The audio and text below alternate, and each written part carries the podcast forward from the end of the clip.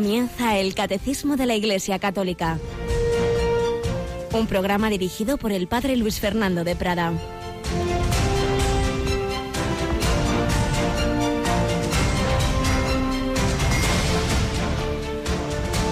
Alabado sean Jesús, María y José. Muy buenos días, muy querida familia de Radio María. Bienvenidos a esta edición del Catecismo en este jueves 23 de febrero de 2017 un día que no se repetirá nunca más en la historia, nunca más habrá este 23 de febrero de 2017 en tu vida, en la mía. Es un don, es un talento que Dios nos ha dado, podíamos no haber amanecido hoy.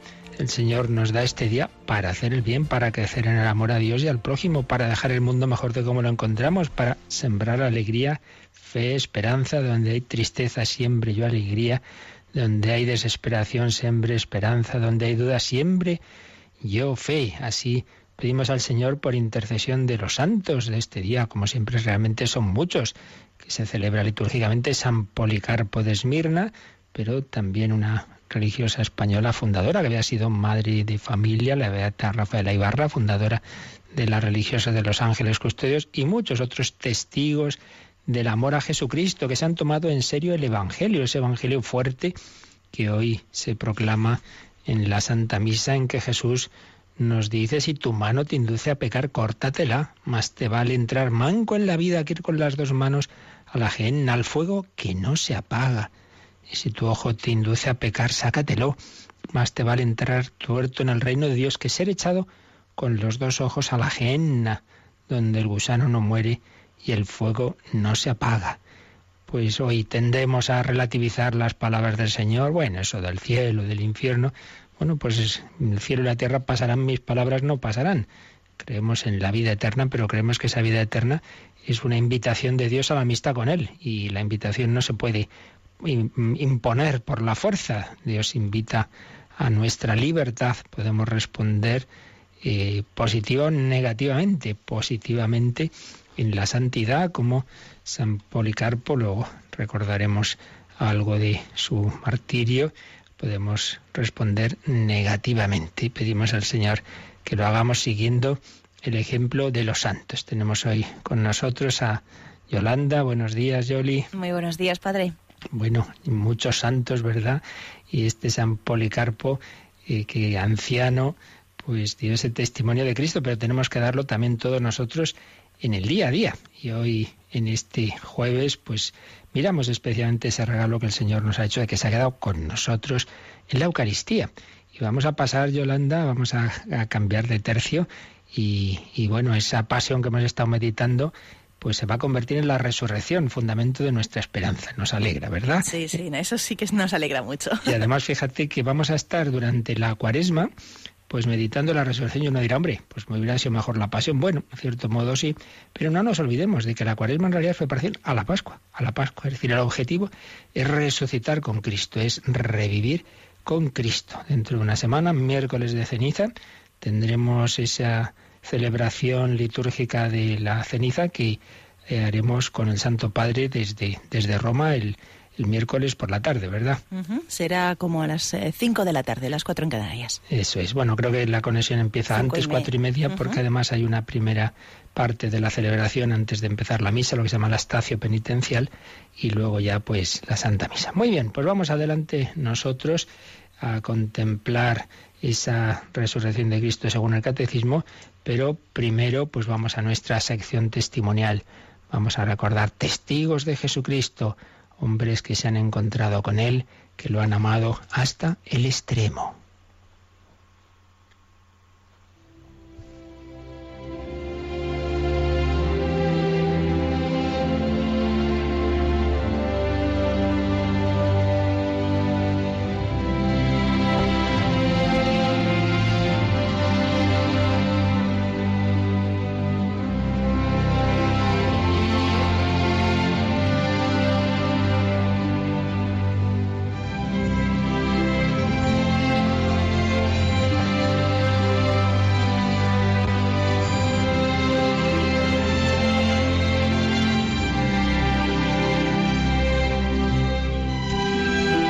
Hoy de dos hombres que se encontraron con Cristo. En primer lugar, como mencionábamos antes, a San Policarpo, uno de los más famosos entre aquellos obispos de la Iglesia primitiva, los que llamamos padres apostólicos, porque fueron discípulos de los apóstoles, directamente instruidos por ellos, y concretamente San Policarpo, discípulo de San Juan Evangelista. Vamos directamente a ese martirio glorioso, un hombre muy anciano, y pretendían que renegara de Jesucristo, que, le, que lo maldijera, y le dice el procónsul que tenga compasión de su avanzada edad, que jure por el César, que grite mueran los enemigos de los dioses. Y el santo gritó, en cambio, mueran los enemigos de Dios. Jura por el César y te dejaré libre, reniega de Cristo. Y qué maravillosa respuesta. Durante 86 años he servido a Cristo y nunca me ha hecho ningún mal. ¿Cómo quieres que reniegue de mi Dios y Salvador?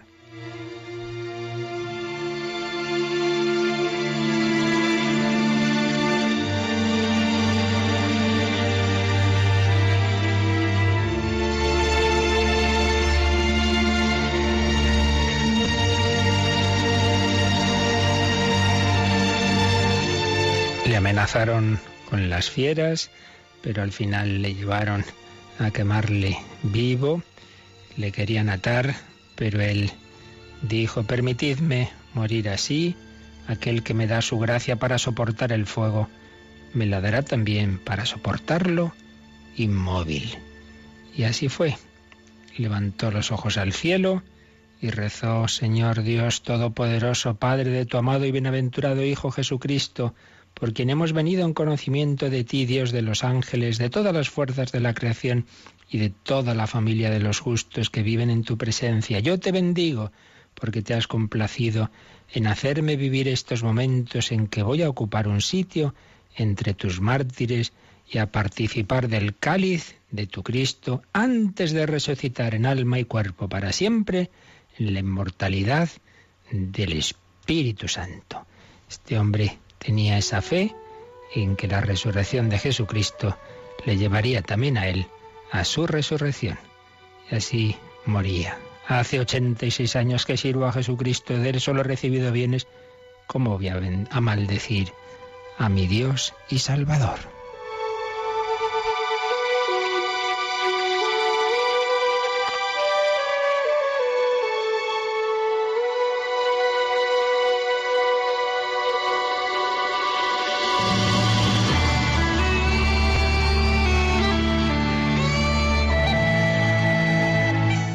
Policarpo tuvo la suerte de conocer al Señor desde joven, fue instruido por San Juan Evangelista.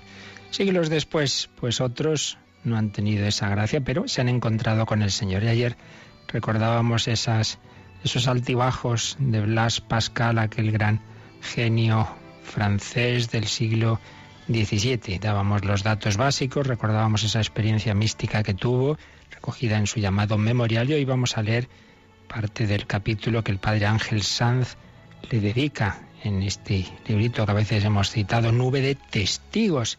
Le escribe una carta a Blas Pascal que nos sirve un poco para profundizar en lo que ayer recordábamos. Querido Blas, la historia te reconoce como un genio, matemático, filósofo, teólogo, apologeta, literato consagrado, polemista brillante y todo ello dentro de una vida breve, 39 años, y de una existencia atormentada. Pero ¿cómo situarse ante un hombre excepcional que avanza siempre sobre el filo de la navaja? Por ejemplo, después de examinar tus escritos y comprobar tu relación íntima con Port Royal, un convento imbuido de aquella tendencia jansenista, muchos no dudan en declararte jansenista, pero ya ves, un filósofo y teólogo de la categoría de Zubiría ha escrito que el presunto jansenismo de Pascal resulta archiproblemático. De hecho, muestras un firme deseo de permanecer en la Iglesia Católica hasta la muerte. Nos trae un texto de Pascal que decía, sabemos que todas las virtudes, el martirio, las austeridades y cualquier clase de buenas obras son inútiles fuera de la Iglesia y de la comunión con el jefe de la Iglesia que es el Papa. No me separaré nunca de su comunión. Al menos ruego a Dios que me conceda esta gracia. Sin ella estaría perdido para siempre. Era la fe católica de este hombre que tenía, pues sí, sus a veces sus ideas originales, pero que siempre al final se fiaba más, se fiaba más de la Iglesia que de su propia inteligencia y que no era pequeña.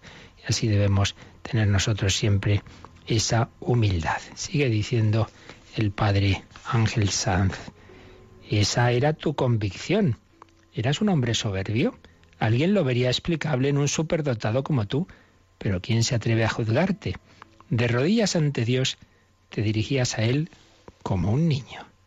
Señor, sé que solo sé una cosa, que es bueno seguiros y que es malo ofenderos. Más allá de eso, yo no sé qué es lo mejor o lo peor de todas las cosas. No está mal esta sabiduría de Pascal. Lo importante no es saber cálculo infinitesimal, que él se metió por ahí, sino saber que es bueno seguir al Señor y es malo ofenderlo. ¿Eras un científico perdido en tus elucubraciones? Lo cierto es que tu precocidad produce sensación, pero realmente solo Dios da sentido pleno a tu vida. Otro texto de Pascal, el Dios de los cristianos no consiste en un autor simplemente de las verdades geométricas, es un Dios que llena el alma y el corazón de los que Él posee. Y también tiene esta frase que nos dice cómo podemos llegar a conocer a Dios. Hay que conocer a los hombres y las cosas humanas para amarlos, pero hay que amar a Dios y las cosas divinas para conocerlos. Amamos a los hombres al conocerlos, si son dignos de ser amados. Pero en cambio, en el caso de Dios hay un movimiento en el que sin ser falso lo anterior, pero por otro lado, precisamente el amor incipiente a Dios nos lleva a conocerlo. No le vamos a conocer si no lo amamos.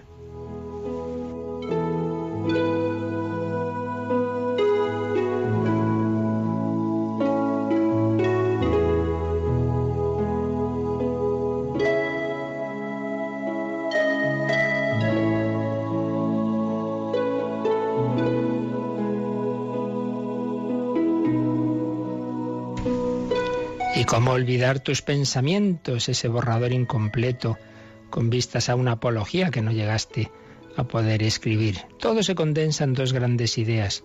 Miseria del hombre sin Dios, felicidad del hombre con Dios. Recordando esa otra frase tuya, que el corazón tiene razones, que la razón no conoce.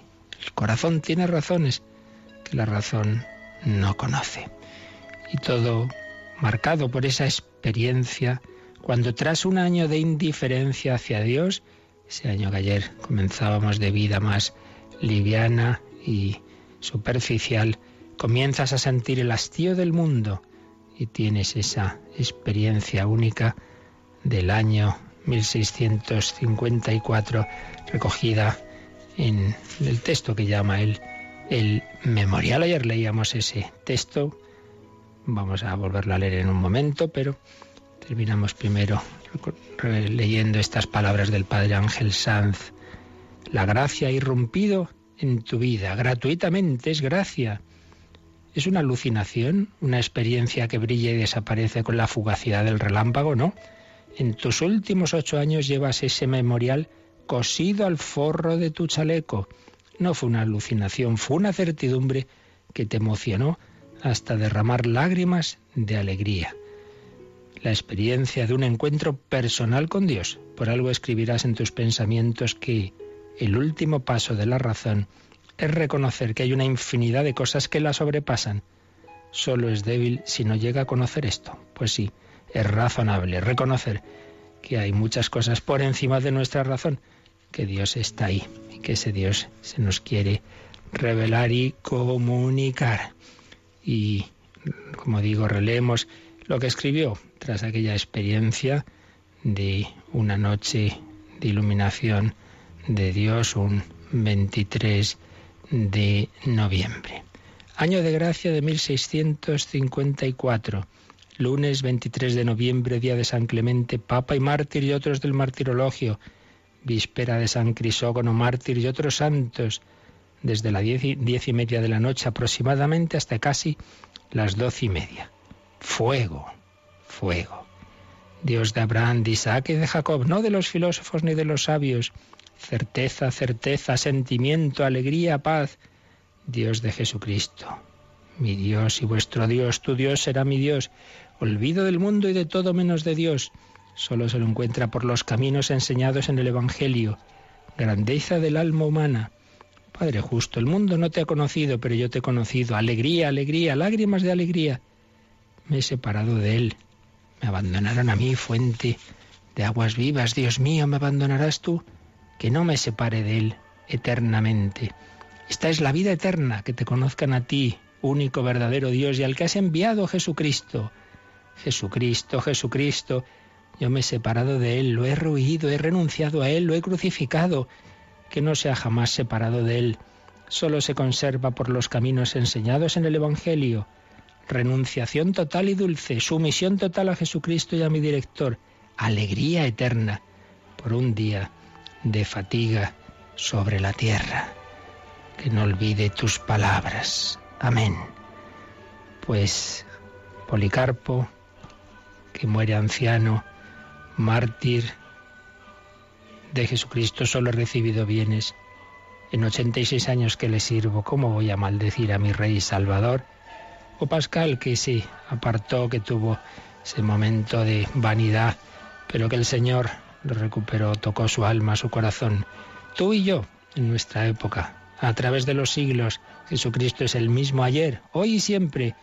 La vida es encontrarse con Él, conocerle, amarle y seguirle. Y así compartir con Él la vida eterna. Si algo nos separa de esa vida eterna, más te vale arrancarte dice el Señor con ese lenguaje hiperbólico, pero que hay que aplicar a nuestra vida, arrancarte ese ojo, esa mano que te lleva a separarte de mí, que entrar, que entrar sano con el cuerpo entero en esa separación eterna de la ajena. Cristo, la vida eterna, Cristo, Redentor universal.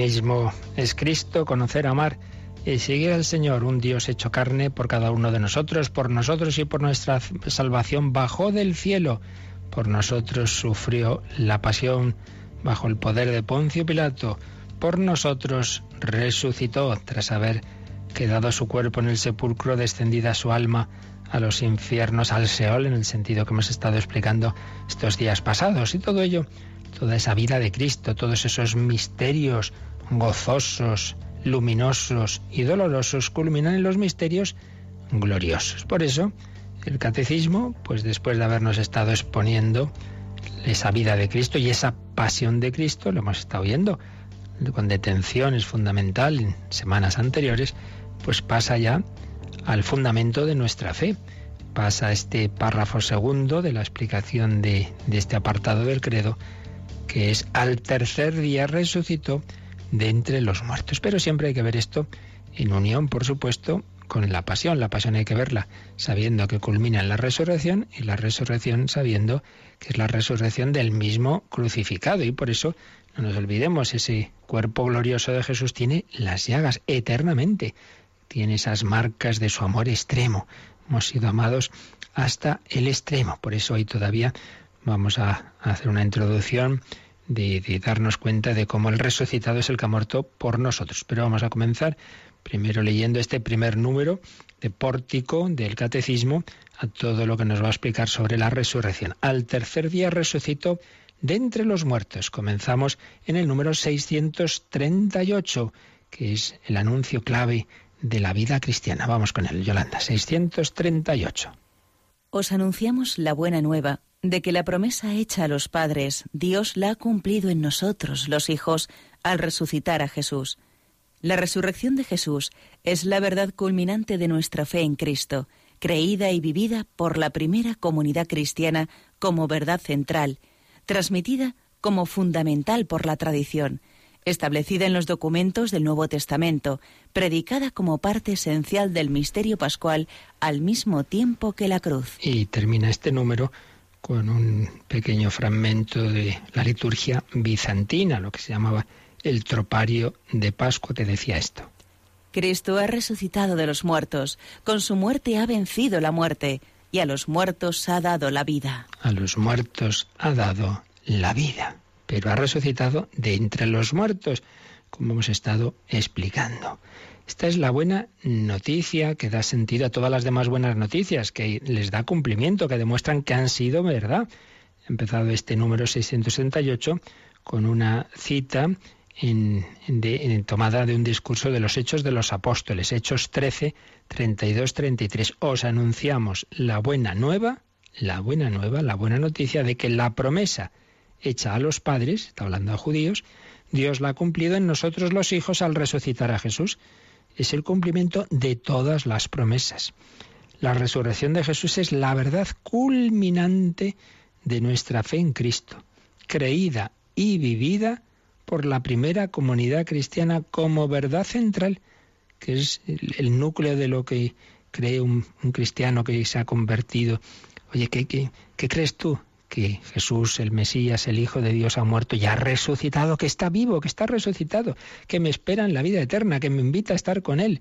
Este es el núcleo. Ah, pero entonces no murió, sí, sí murió, pero ha resucitado. Verdad central, transmitida como fundamental por la tradición. Recordemos que la revelación, lo que Dios nos ha dicho es una, su palabra, es palabra de Dios escrita o transmitida oralmente. Hay una única fuente en realidad. A veces hemos dicho dos fuentes, se puede entender bien, pero es mejor decir una única fuente, la palabra de Dios. Pero la palabra de Dios no solo es la palabra de Dios escrita en la Biblia, es también la palabra de Dios transmitida en la vida de la Iglesia. De hecho, es anterior esta palabra de Dios. El Nuevo Testamento se va escribiendo bastantes años después de que los apóstoles ya están predicando y viviendo y celebrando sacramentos.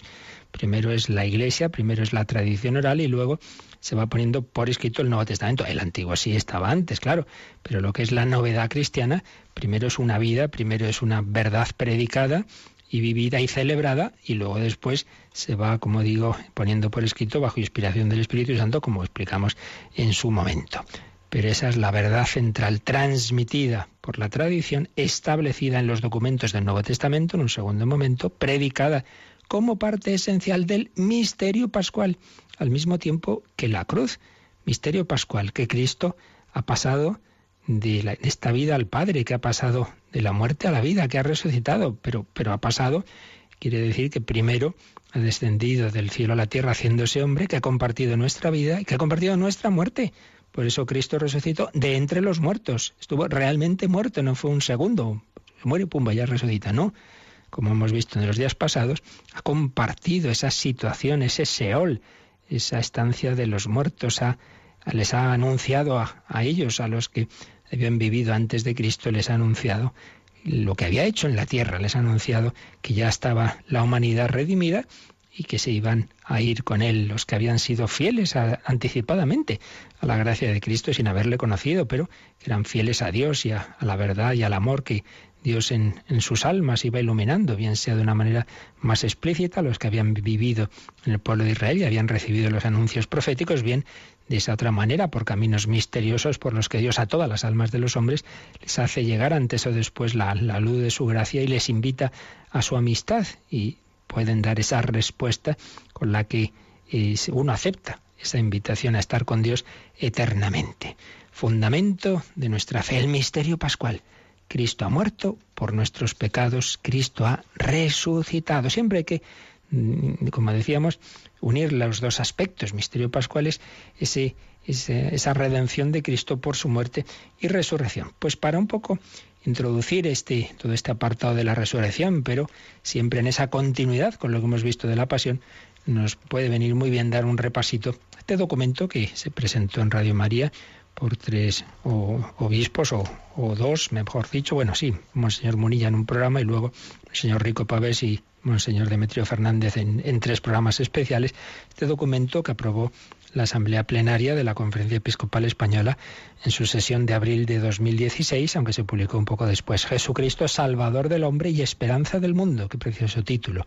Jesucristo, Salvador del hombre y esperanza del mundo. A partir del número 39, estamos ya en la parte final de este documento, pues nos está hablando de esa pasión, muerte y resurrección.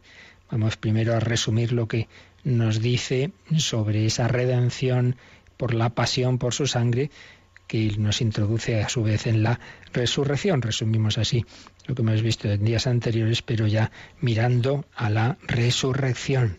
Creados en Cristo Jesús, una expresión de San Pablo, Efesios 2.10, creados en Cristo Jesús, nuestro origen está en Dios, pues fuimos hechos a su imagen y semejanza de Cristo. Fijaos eso que dice el Génesis, Dios crea al hombre a su imagen y semejanza, explica, por ejemplo, San, San Ireneo, discípulo de San Policarpo, explica que ante todo quiere decir que Dios tiene, cuando crea al primer hombre, a la primera mujer, tiene como modelo a Cristo. No es que Cristo, como viene siglos después, pues lo hace a imagen de Adán, es al revés. Adán está creado mirando al verdadero hombre. Ese homo, ese homo, ahí al hombre, dirá Pilato sin saber lo que dice. Realmente el hombre es Cristo. Pues bien, fuimos hechos a imagen y semejanza de Cristo. Y en Él hemos sido redimidos para que vivamos la vida de Dios por medio de Él. Toda la modernidad, llamamos modernidad en este sentido de historia de la filosofía, a las ideologías dominantes de los últimos siglos, los que fueron preparando la ilustración, como Spinoza, como Hobbes, etcétera, todos esos filósofos ilustrados y todas las ideologías del siglo XVIII, XIX, que culminan en, en, en la cultura del XX, pues dice este documento, toda la modernidad ha cifrado la esperanza humana en la capacidad del hombre para recrearse a sí mismo. Yo no necesito de Dios, nosotros ya nos hacemos a nosotros mismos. Esa, por desgracia, son las ideologías dominantes de los últimos siglos. Hoy he habido otras que no, claro, pero lo que llamamos así como más característicamente pensamiento moderno va por ahí. Y ha conocido en este intento de redimirse a sí mismo por sus solas fuerzas algunos de los fracasos más desoladores que registra la historia humana. Pues sí, el hombre cuando ha querido prescindir de Dios, ahora vamos a tener paz y justicia, ya veréis qué bien, ya sin la religión, sí, sí, ya lo hemos visto, ya lo hemos visto. Esas revoluciones que prometían mucho luego cortando cabezas, extendiendo guerras por toda Europa, como las guerras napoleónicas, haciendo Dios desde las naciones, las guerras de los nacionalismos, las guerras provocadas por las ideologías modernas y materialistas, las guerras provocadas por los totalitarismos del siglo XX, por eso dice este documento, entre estos fracasos destaca la aterradora destrucción masiva de las guerras más devastadoras que ha conocido la humanidad, al haber utilizado el desarrollo científico para la aniquilación del enemigo, los sistemas totalitarios que han contribuido a la muerte de millones de seres humanos, a genocidios, a la humillación de pueblos enteros, a los desplazamientos forzados, a persecución de millones de personas obligadas a huir, a la destrucción de la cultura y de los monumentos, a la imposición violenta de un pensamiento único. El odio a Dios y a la religión ha llevado a las persecuciones religiosas y a la represión de las creencias y del culto a Dios, etcétera, etcétera. Entonces dice, todo esto es expresión ineludible del pecado y advertencia permanente de que el poder del maligno es real y de que el hombre, tentado por las concupiscencias que nunca le abandonan desde que pecó Adán, puede llegar a repetir sus propios errores y pecados. Entonces, el número 39, ¿qué se nos viene a decir aquí? Que cuando el hombre dice, no, yo no necesito a Dios, yo no necesito ser salvado por ese Jesucristo que dicen que es redentor, yo me salvo a mí mismo, pues sí, cuando se pone en este plan, las cosas acaban muy mal. Y, y es que el poder del maligno es real. Entonces el demonio nos lleva al pecado, nos incita a algo que ya llevamos dentro, esa tendencia por ese pecado original, por todo el río de pecados de la historia. Ignorarlo, número 40, es no dar a la cruz de Cristo su verdadera razón de ser. y su estremecedor misterio. Como canta el pregón pascual, Jesús ha pagado por nosotros al Eterno Padre la deuda de Adán y derramando su sangre canceló el recibo del antiguo pecado. La expresión que se canta, esa vigilia pascual, que cantaremos esa noche de Pascua.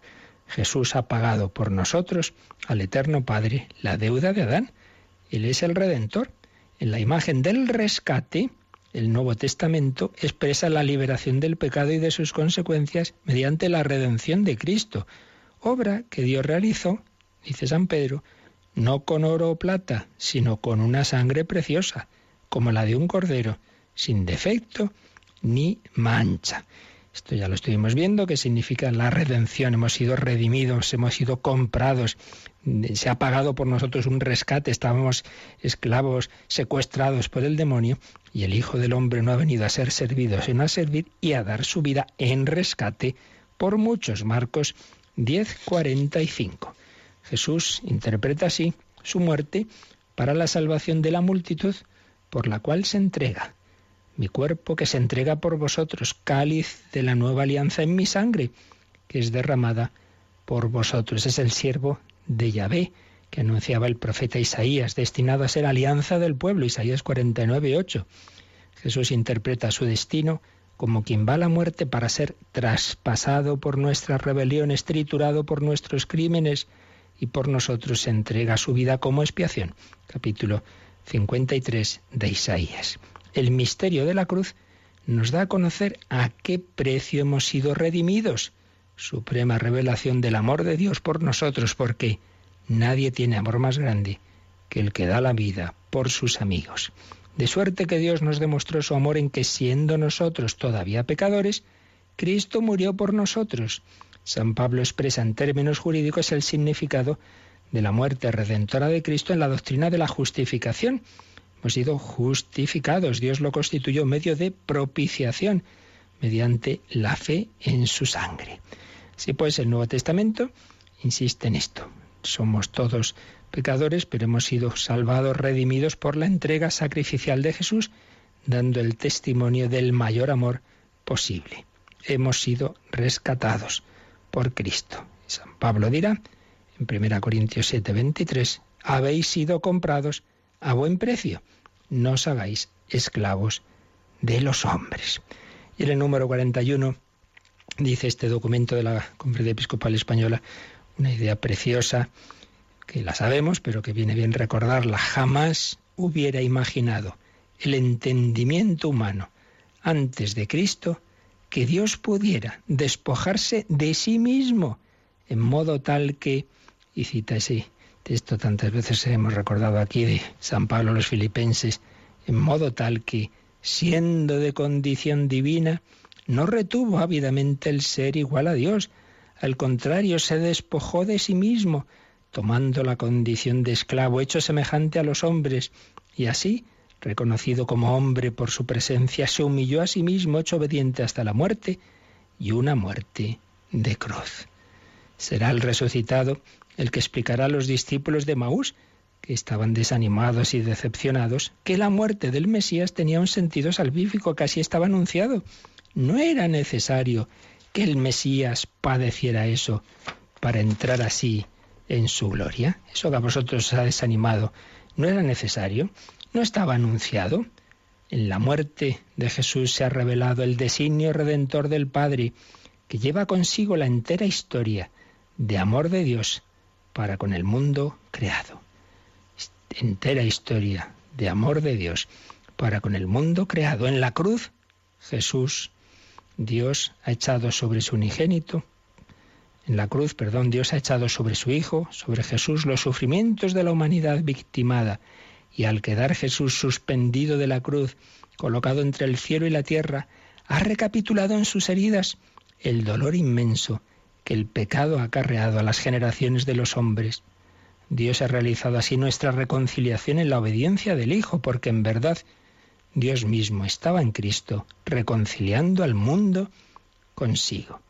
Pues bien, dicen nuestros obispos, de nuevo os anunciamos que en Jesús, Evangelio del Padre, Dios nos ha revelado su misericordiosa condescendencia para con nosotros. La debilidad. En la debilidad del crucificado actuaba el poder ilimitado del amor de Dios, abriendo en su costado la fuente de la misericordia que emana del lontanar de su divino corazón, manantial de la gracia sanadora que restaura la vida herida de muerte por el pecado. No fue Jesús víctima de una muerte accidental, tramada contra él y no prevista, sino que aceptó con voluntad soberana la muerte al aceptar su misión, al aceptar su misión de enviado del Padre dispuesto a padecer por nosotros. Los padres de la Iglesia antigua vieron en la pasión y la cruz el motivo de la encarnación. Por ejemplo, San Atanasio de Alejandría tuvo piedad de nuestra raza y de nuestra debilidad y compadecido de nuestra corrupción, no soportó que la muerte nos dominase, para que no pereciese lo que había sido creado, con lo que hubiera resultado inútil la obra de su Padre al crear al hombre, y por eso tomó para sí un cuerpo como el nuestro, ya que no se contentó con habitar en un cuerpo, ni tampoco en hacerse simplemente visible. Cristo nos ha redimido con su pasión, muerte y resurrección para que nosotros revivamos. Vamos a quedarnos de nuevo contemplando este Jesús que toda la historia de la Iglesia, toda la historia de la cristiandad, tantos millones de cristianos han mirado, han contemplado, han rezado, le han mirado en la cruz, pero sabiendo que la cruz no es la última palabra. Si simplemente Jesús hubiera sido un hombre bueno, hubiera muerto por nosotros. No, no, pero es que luego la resurrección ha certificado que todo lo que decía era verdad, que es nuestro Señor y Salvador, pero que esa resurrección, esa victoria de Cristo, a su vez, no nos lleve a olvidarnos de que Jesús ha sufrido por cada uno. Por eso con ese soneto anónimo, sabemos realmente de quién es, no me mueve, vamos a seguir mirando a Jesús, a ese crucificado por amor a cada uno de nosotros, que con su resurrección nos ha certificado que Él es el Hijo eterno del Padre.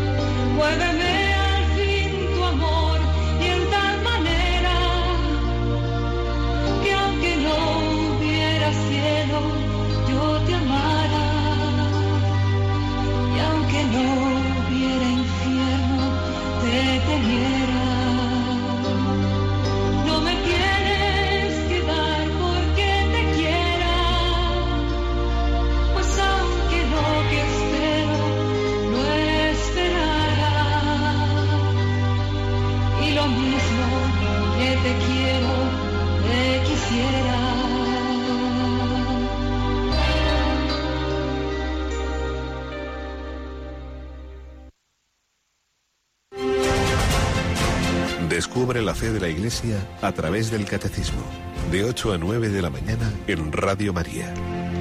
La fe de la Iglesia que nos recordaban los obispos de la Conferencia Episcopal Española en este documento de abril de 2016, que estamos ahora resumiendo parte de él como síntesis de la pasión e introducción a la resurrección dice este documento, aunque Dios pudiera haberse encarnado, aunque no hubiera existido pecado, de hecho, de hecho lo hizo de esa manera en que la encarnación es redención de nuestro pecado y reveló de este modo su ilimitado amor misericordioso. Todo en el Verbo encarnado es amor por el mundo y la humanidad y su resurrección gloriosa es el triunfo del amor sobre la muerte que llena de sentido nuestra existencia. Por eso San Pablo podrá decir, ¿quién nos separará del amor de Cristo? Qué bella idea, quedémonos con ella, que todo en el Verbo encarnado es ese amor de Dios misericordioso y su resurrección es el triunfo del amor sobre la muerte. Y ello llena de sentido nuestra existencia, todos los fracasos, todos los dolores, todas las muertes han sido vencidas por la victoria de Cristo en su resurrección y por eso con San Pablo decimos, ¿quién nos separará del amor de Cristo? La muerte, la tribulación, la persecución, la espada. Cristo ha vencido al muerto, al mundo y a la muerte. Después, en el número 42, pues señala cómo ese pensamiento moderno, por un lado, en muchas tendencias, tiende a concebir a Dios como una especie de, de dato interno, de razón inmanente del mundo, en plan de panteísmo. Dios sería pues la energía de este mundo, su dinámica interna que mueve la evolución. Otros, en cambio, pues ponen un Dios que es trascendente al mundo, que es distinto al mundo, pero está totalmente lejos de él, que no tiene que ver con el mundo, es el deísmo, entonces el mundo es totalmente autónomo, aquí estamos nosotros, Dios allá Él, y nosotros vivimos nuestra vida y este mundo se mueve simplemente por unas leyes físicas o naturales que bastarían para explicar la vida del hombre sin referencia alguna al Creador. Papa Francisco cita aquí el documento en la primera encíclica, la de Lumen Fidei, recuerda que la fe, en cuanto no permite que la investigación se conforme simplemente con sus fórmulas, ayuda a la razón ayuda a darse cuenta de que la naturaleza no se reduce a ellas, no se reduce a fórmulas físico-matemáticas. Y el Vaticano II recordaba que, que, aunque hay una autonomía legítima de las cosas temporales, es imposible separar al mundo de su referencia a Dios.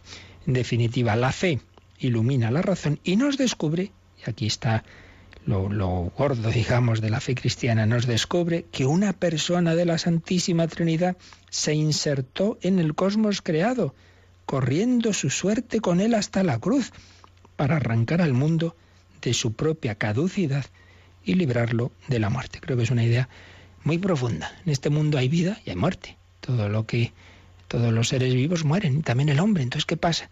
Este mundo ha, sido ha nacido, ha salido así de según una perspectiva atea, pues mira, de casualidad, ¿verdad? Se ha formado este mundo, pero claro, luego pues va a la muerte. O si uno cree en Dios, sí, Dios ha creado este mundo, pero aquí al final mm, vence la muerte, pues vaya negocio, ¿para qué todo esto?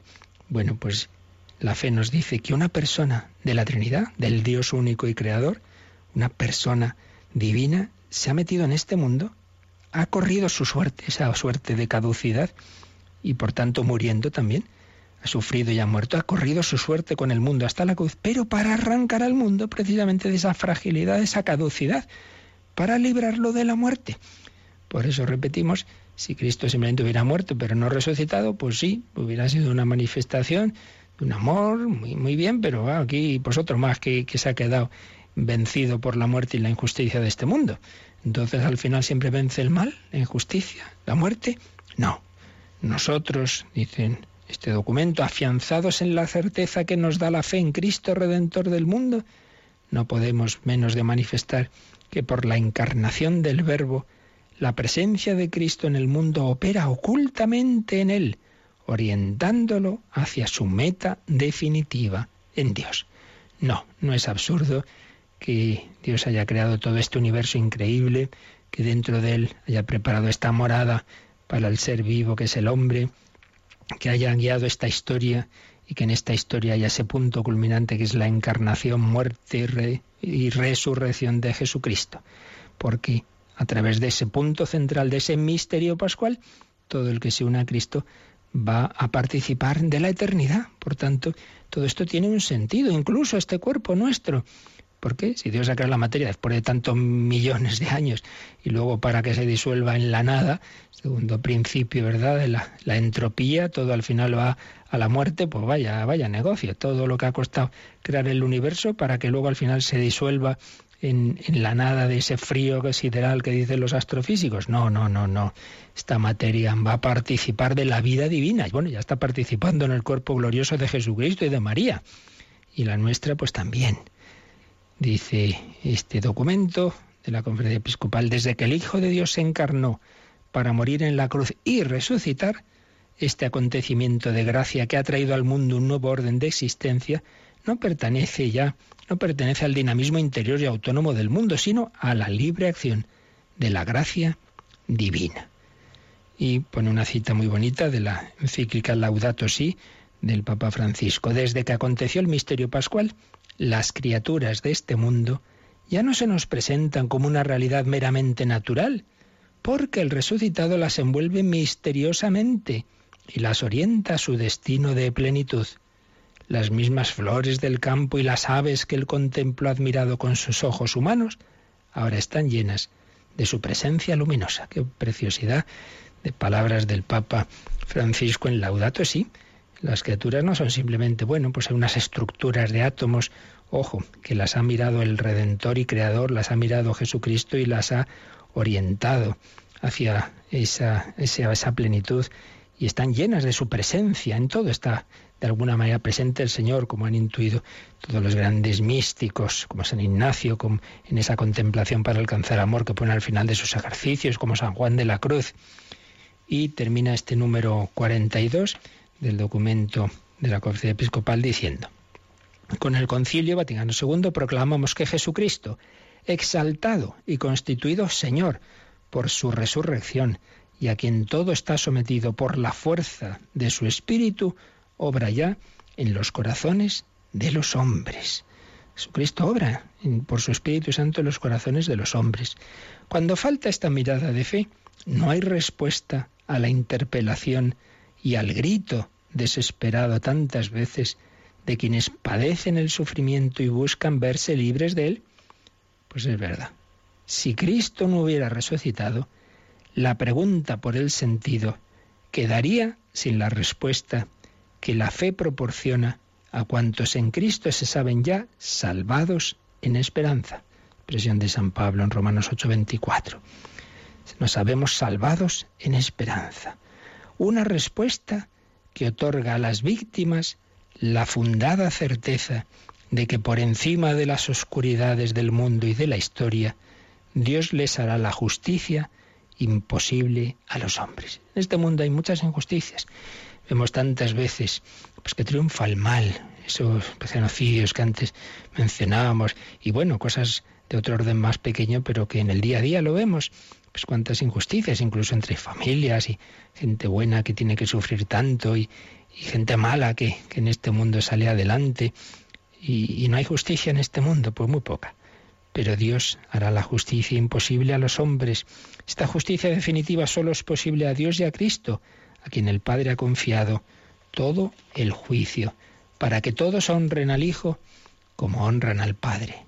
El que es vencedor de la muerte puede decir, no temas, yo soy el primero y el último, el viviente. Estuve muerto, pero ya ves, vivo por los siglos y tengo las llaves de la muerte y del abismo. Con esta cita que este documento Jesucristo, Salvador del hombre y esperanza del mundo, ponían nuestros obispos al final del número 42, es unas palabras de Jesús resucitado al principio del último libro de la Biblia, del Apocalipsis. Con esta cita, pues terminamos esta introducción, esta conclusión, digamos, de, de lo que hemos visto sobre la pasión, pero introducción al, a lo que da fundamento a todo el credo, que Cristo ha resucitado. No temas, yo soy el primero y el último. Es el creador y es aquel al que estamos destinados, el viviente. Jesús está vivo para siempre. Estuve muerto.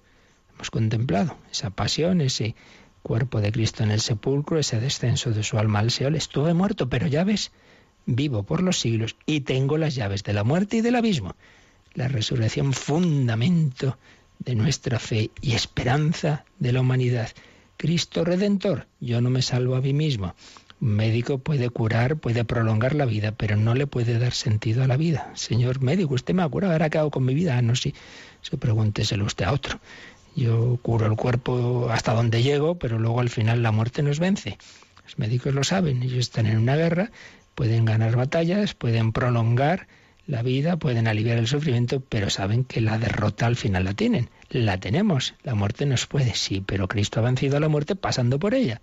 Jesús resucitado, esperanza de la humanidad. Y así nuestra vida también tiene sentido incluso en los momentos más dolorosos. Y en cambio, sin Él, como nos ha dicho este documento bellamente, si Cristo no hubiera resucitado, La pregunta por el sentido quedaría sin la respuesta que la fe nos proporciona. Y no, quedaría, no habría respuesta a la interpelación y al grito desesperado tantas veces de quienes padecen el sufrimiento y buscan verse libres de él. Una vez oí esta frase, el hombre es pregunta, Cristo es la respuesta. Todos somos pregunta, a veces tapamos las preguntas, vivimos en la superficie, vivimos en la frivolidad y el sufrimiento, como decía C.S. Luis, muchas veces tiene que ser ese megáfono con el que Dios despierta un mundo dormido y nos recuerda esas preguntas de nuestra existencia. El hombre es pregunta, Cristo es la respuesta.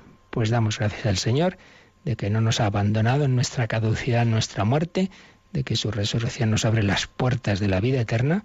Le damos gracias, lo meditamos y si queréis en últimos minutos alguna pregunta, algún comentario, pues lo podéis hacer ahora. Participa en el programa con tus preguntas y dudas. Llama al 91 153 8550. También puedes hacerlo escribiendo al mail catecismo arroba radiomaria.es. Catecismo arroba radiomaria.es.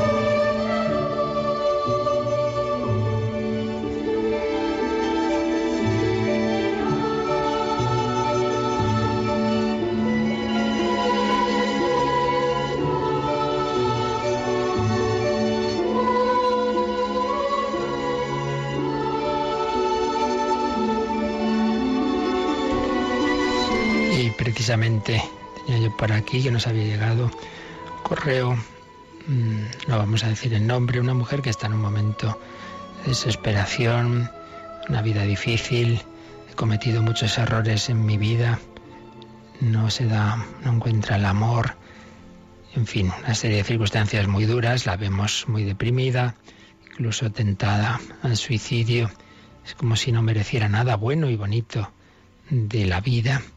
Siento que mi vida se me está marchando de las manos, todo lo que hago me sale mal. Mm, sé que dentro de mí me dicen que hay que seguir adelante, pero ya no tengo fuerzas. Bueno, primero vamos a rezar mucho por esta persona, así lo pedimos nuestros oyentes, justo lo que decíamos antes, el grito de la humanidad. Este grito no encuentra respuesta en las personas humanas, no encuentra respuesta en la ciencia. Le aconsejamos, aparte de que todos, como digo, vamos a rezar, que pida ayuda a algún sacerdote cercano, personas buenas, que no se encierre en sí misma y, por supuesto, que acuda al Señor y que le pida su perdón de esos errores que dice que ha cometido. El amor y la misericordia de Dios es mayor que todos nuestros errores, que acuda a Jesucristo, que, que, es capaz de rehacer nuestra vida. Y así lo hemos visto en tantas personas. Yo conozco personas incluso con intentos de suicidio y que ahora están felices en el Señor con las dificultades y sufrimientos de esta vida, pero con sentido, con esperanza. Le pedimos al Señor que esta mujer se encuentre con Él y que también ya le escribiremos algo, que ojalá pues también ella ponga de su parte para dejarse ayudar por la Iglesia, que es la presencia de Cristo resucitado en nuestro mundo. Pues así lo pedimos para todos y damos pedimos al Señor su bendición para que vivamos este día en esa esperanza de que Cristo ha resucitado, ha vencido el mal y la muerte. La bendición de Dios Todopoderoso, Padre, Hijo y Espíritu Santo, descienda sobre vosotros. Alabado sea Jesucristo.